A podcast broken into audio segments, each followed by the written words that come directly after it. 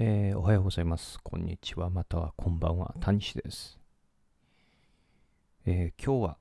なぜエフラン大学が未だに潰れないのかについて軽くだけお話ししたいと思います。日本大学数っていうのはですね、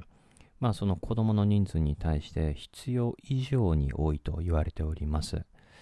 しかし、なくなる気配があまりありませんし、なんとか存命しようと頑張っている大学も多いです。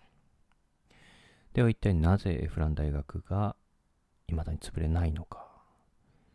これを少しですね、まあ、事実ベースでデータ上から弾き出すというのもいいんですけれども、まあ、思考実験といいますか、えー自分の頭だけでこう考えていきたいと思います。まあ、もちろん市場を見ながらですね。えーでは早速。まずですね、4年生大学というものの、えー性質を見ていきたいと思います。これが話の上でかなり重要です。4年生大学卒業というチケットは我々の思った以上に、えー社会的な価値が大きい存在です。えーというのも海外への就労ビザも4年生大学卒業の証明書がいりますし、えー大手企業の総合職に関しましては、最低ラインとして4年生大学卒業あるいは卒業見込みというところが、えー必ずと言っていいほど設けられております。うん、これというのが、まあ、社会一般的な常識を踏まえているであるとか、まあ、社会的なコミュニケーションを、えー必要最低限取っているという状態を、まあ、この大学生活というところから、ま、推測して、えここに採用をかけているところですね。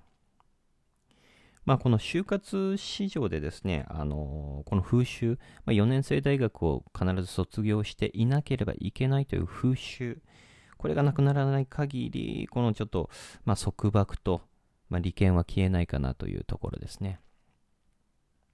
まあ、じゃあどうやったらこの4年生大学を卒業しなければいけないとか、えー必要のない大学がずっとはびこっている状況を打破できるのかというところなんですが、まあ、まず就職活動自体がオワコン化する必要がありますよね。じゃあ、えどうやったらオワコン化するのかなんですけれども、えー例えば、これあくまで例えばなんですけれども、月9万円程度、9万円程度のベーシックインカムが、まあ、我々の生活で必ずもらえるということであれば、おそらく大半の人間はミニマムな生活に収まって働かなくなると、まあ、思います。まあ、もしくはですね、お金が欲しいなってなったら、タイミーとか、まあクラウドワークス、まあ、あの技術があったりですとか、まあ、一加減何か、えー持っている方に関しては、まあ、クラウドワークスやココナラとかで、まあ、小銭を稼いで、えーある程度貯まったら趣味に使って、で、また、あの月9万円の生活で収まると。そういった波のある生活をするかと思うんですね。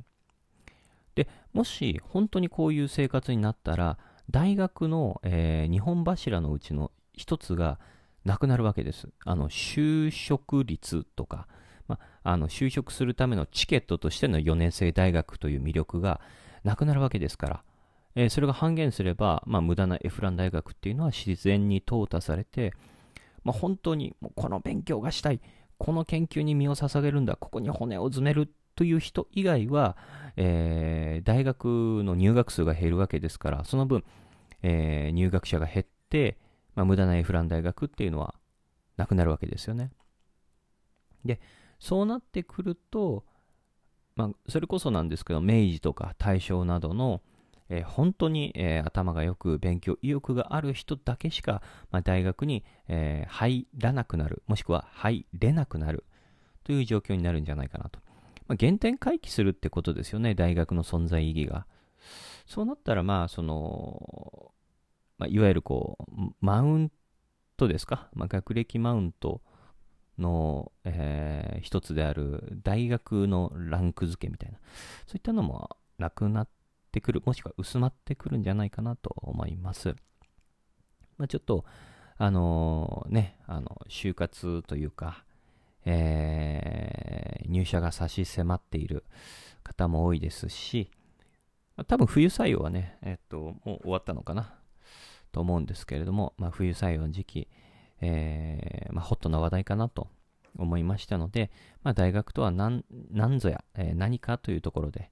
ちょっと一つマイクを取りたくなりましたので、えー、配信したいと思います。今回は、えー、なぜエフラン大学は未だに潰れないのか、まあ、そして、えー、潰すためにはどうするのかというところで、まあ、軽くお話を差し上げました。ではまた次回、バイバイ。